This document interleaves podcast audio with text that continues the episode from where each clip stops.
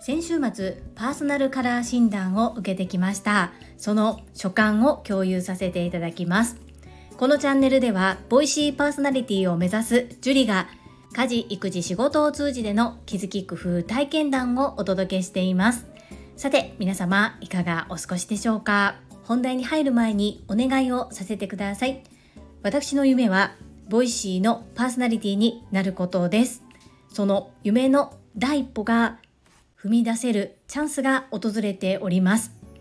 世界を変える声の祭典 Voicy フェス2023というのが10月の25日から27日の3日間声のトップパーソナリティが生放送で熱い対談を繰り広げられます。昨年は総勢74名のパーソナリティが61の熱い対談をお届け。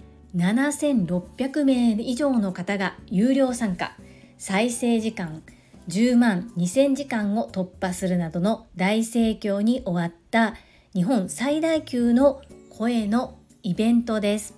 この Voicy フェスを聞こうと思うとチケットを購入する必要があります。税込3900円なのですが2023年は出演してほしいパーソナリティや対談のテーマのリクエストをすることができます。さらにはボイシーパーソナリティさん以外の方も推薦が可能です。この投票券付きのチケットっていうのは先行販売となり販売期間が8月17日から9月8日金曜日の20時までとなっております。今買っても後で買っても同じ価格3900円ですがこの先行販売期間に購入をすると投票券付きのチケットとなります。ここで私のスタンド FM リスナーのあなたへお願いです。このチケットを買う予定でいらっしゃる方ぜひボイシーパーソナリティさん以外の方の推薦に私の名前を書いて投票いただけないでしょうか。夢の実現に一歩近づけるチャンス。皆様から応援いただけるととっても嬉しいです。どうぞよろしくお願い申し上げます。この詳しい内容を配信した私のスタンド FM の URL 並びにチケットの購入サイト。こちらの URL を概要欄、そしてコミュニティのところに貼らせていただいております。ぜひ、もしご購入検討されている方は一度聞いていただきたいと思います。どうぞよろしくお願い申し上げます。そんなこんなで本日のテーマ、人生初パーソナルカラー診断を受けてきたその所感をアウトプットさせていただきます。皆様はおしゃれさんですか？私はお世辞にも言えないぐらい美的感覚が全然ありませんそしてどんな服を着ればいいのかどんな色が自分に合うのかそんなことを全然わからず見よう見まねでお洋服を買ったりお化粧をしてきました。もうあまりにも迷いすぎてどうしていいのかわからなくてとりあえず無難な路線ばかりに進んでいたのですがこの度ご縁をいただきましてパーソナルカラー診断というものを受けてきました。本日サムネイルに使った写真が私がパーソナルカラー診断を受けた後に私の肌の色に合う色合いでプロのメイクアップアーティストさんがお化粧してくれた写真です。いかに自分が今までメイクというものをちゃんとしていなかったのか。自分に似合う色っていうのを分からず見よう見まねで使っていたことにより自分の良さを引き出すということが全くできていなかったなということを痛感しています。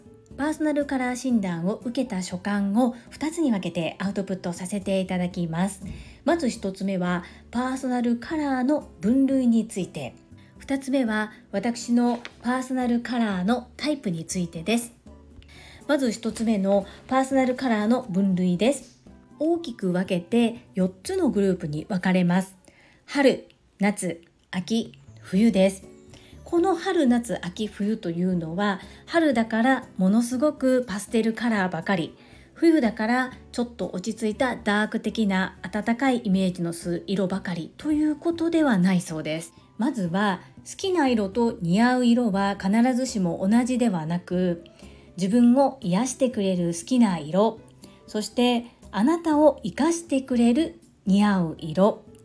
プラス色が持っているイメージであなたの印象が決まるということでノーメイクの私の顔にカラー診断をしてくださる先生が布をちょうどデコルテのあたりにあてがって私の顔写りがいい色っていうのを診断してくださいます。これは日焼けしているしていないとかそういうことではなくって一生変わらない色診断だそうです。2つ目の私のパーソナルカラーのタイプです。さて私はこの4つの分類のどこに当てはまったのでしょうか。答えは春タイプスプリングでした。いただいた資料の春タイプのところを読ませていただきますね。春の人は年齢を問わず若々しくてキュートです。表情も豊かで動作も軽やかのんびりしていてもどこかリズミカルな人が多く物静かに見えても決して暗くありません。色は本人の好き嫌いを問わず派手な色がよく似合います。鮮やかなオレンジレッドやイエローグリーンを身につけてもすんなり着こなしてしまい色だけ目立つということはありません。春の人はもともと肌にツヤがありますがコーラルピンクやスカイブルーを身につけるとさらにツヤを増し血色もよく生き生きと見えます。瞳にはクリスタルガラスのような輝きがあり白目と黒目のコントラストがクリアな人が多いようです。なお春の人は全般的に濁りの強い色や地味な色は苦手です。途端に老けて精彩を描いてしまうのでシックな装いをした時でも少しだけ鮮やかなポイントカラーを効かせるといった配慮が必要になります。ということでこれを先生に読んでもらった時にもう私は笑いが止まりませんでした。なぜかというと全て自分が避けてきた色やタイプだったからです。そして私が一番似合わない色が黒と濃紺だそうなんですが実は私ほとんどの服が黒か濃紺です。特にボトムスは9割8割黒か濃紺です。トップスも昨年 TSL に入塾したことで色目のものを買い出しましたがだいたい紺か黒。もう本当によく主人にジュリのクローゼットは真っ黒で全部同じに見えると言われたことがあるぐらいです。この道40年のプロの方にズバズバと言っていただきましてえー、とか私そんなん無理っていうことは一言も言いませんでした。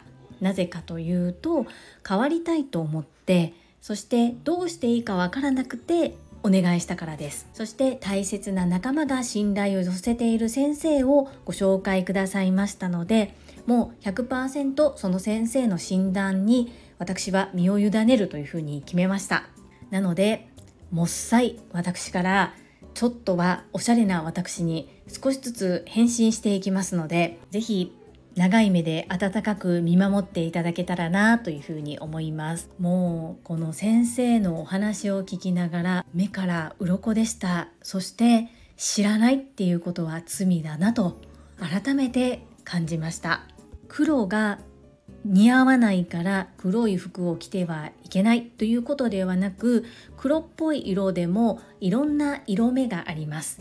その色目が私のスプリング春の色の中に入っている黒っぽい色であれば似合うそうです。ですが基本的に黒はあなたの人生に必要のない色ですというふうにも断言されましたのでもちろん冠婚葬祭などこう黒いお洋服が必要な部分はありますがお花畑女子アナをイメージしてくださいというふうに言われました。ということはやっぱり明るい服ですよね。明るい色のお洋服。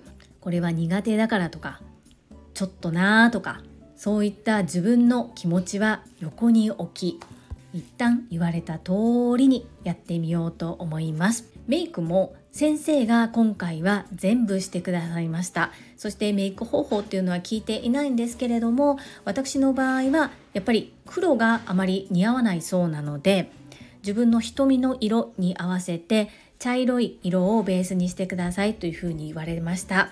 髪の毛の色もそうですし眉毛の色マスカラの色一度素直に先生のおっしゃった通りにやってみます。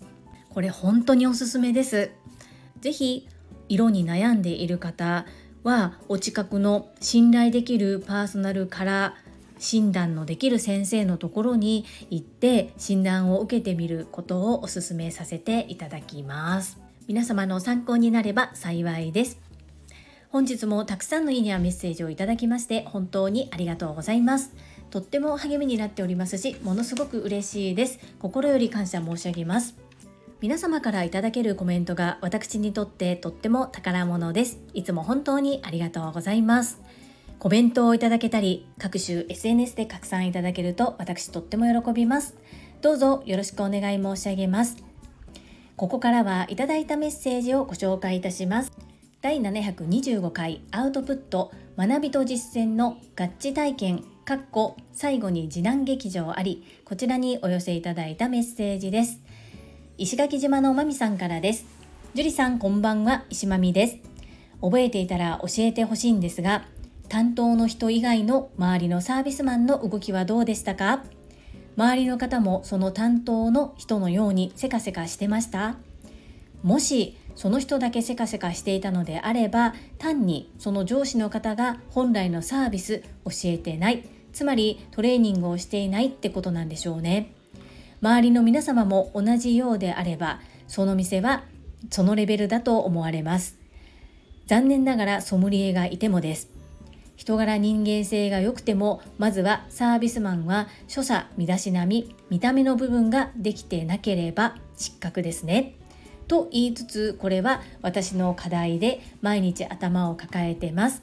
マミピー素敵なメッセージありがとうございます。プロのサービスパーソンから見ての今回の私の体験を分析してくださってありがとうございます。その方以外のサービス提供者の方はせかせかしていなかったです。そして厳しい発言かもしれませんがマミピが書いてくださったように人柄人間性が良くてもまずはサービスマンは所作身だしなみ見た目の部分ができてなければ失格というおことは私も自分事として受け止めます。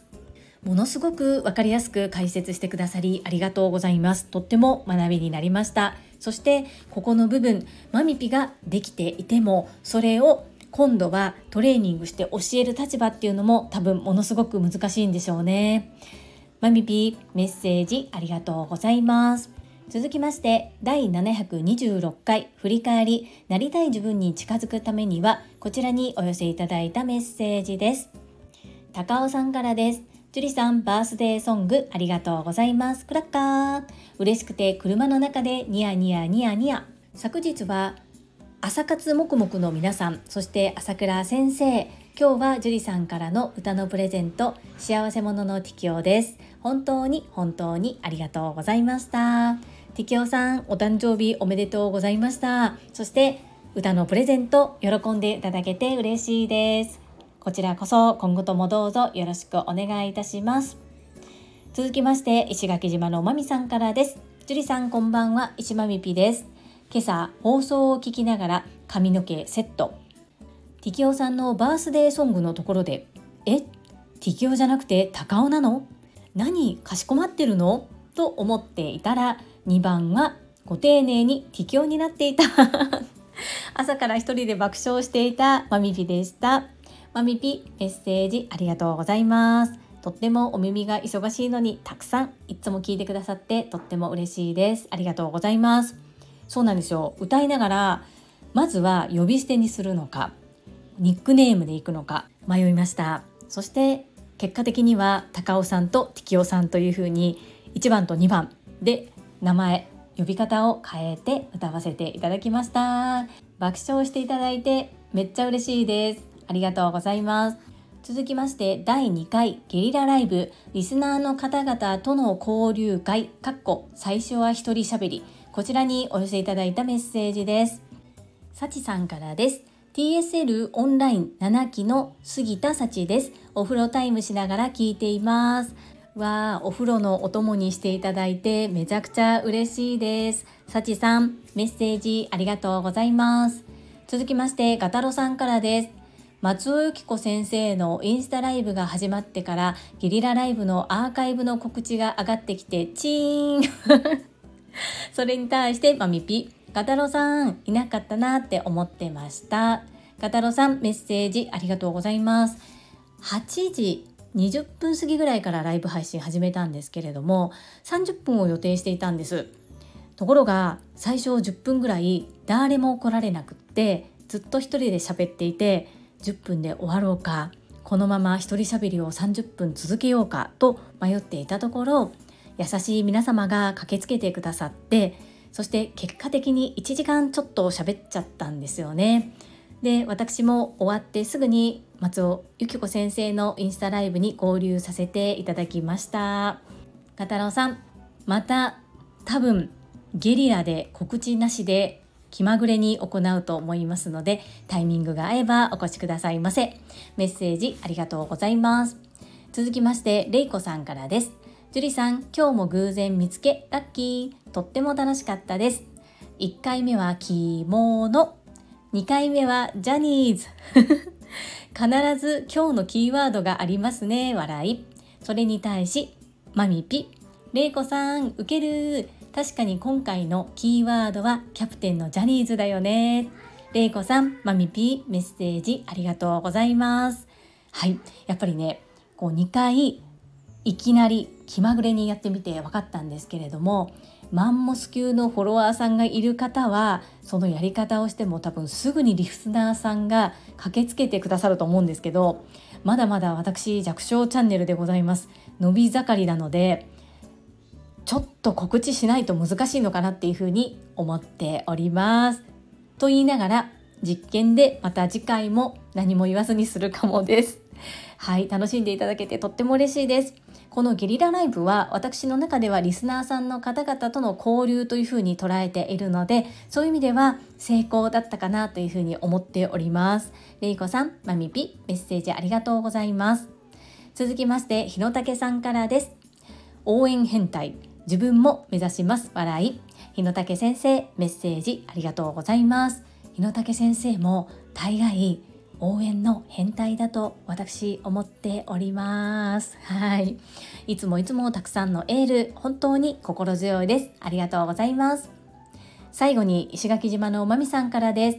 樹里さんこんばんは。ぷんぷんぷんぷんぷんぷころりん両手をグーにして顎の下に持ってきてぶりっ子ポーズでお願いします。ちょっとちょっとゲリラライブはいいけど最後らへんに入ってきてなんか KY な人やん。ちょっと待ってよって感じやん。バイキムタク。マミピメッセージありがとうございます。いやー皆様お忙しいのにたくさんお越しいただいて本当に恐縮です。そしてマミピが最後の方に来てくださったので私の中では延長戦に入っているような時間で行いましたが結果的にはたくさんのリスナーの方々と交流を持てて当初の目的が達成できたのでとっても嬉しかったしありがたかったです。マミピいつも入ってきてくださりありがとうございます。はいいただいたメッセージは以上となります。皆様本日もたくさんのいいねやメッセージをいただきまして本当にありがとうございます。とっても励みになっておりますし、ものすごく嬉しいです。心より感謝申し上げます。ありがとうございます。最後に2つお知らせをさせてください。1つ目、タレントのエンタメ忍者みやゆうさんの公式 YouTube チャンネルにて、私の主催するお料理教室、ジェリービーンズキッチンのオンラインレッスンの模様が公開されております。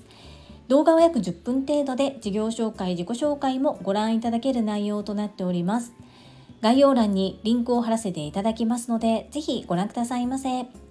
2つ目、100人チャレンジャー in 宝塚という YouTube チャンネルにて42人目でご紹介をいただきました。こちらは私がなぜパラレルワーカーという働き方をしているのかということがわかる約7分程度の動画となっております。概要欄にリンクを貼っておりますので、合わせてご覧いただけると嬉しいですどうぞよろしくお願い申し上げますそれではまた明日お会いしましょう。素敵な一日をお過ごしください。スマイルクリエイタージュリでした。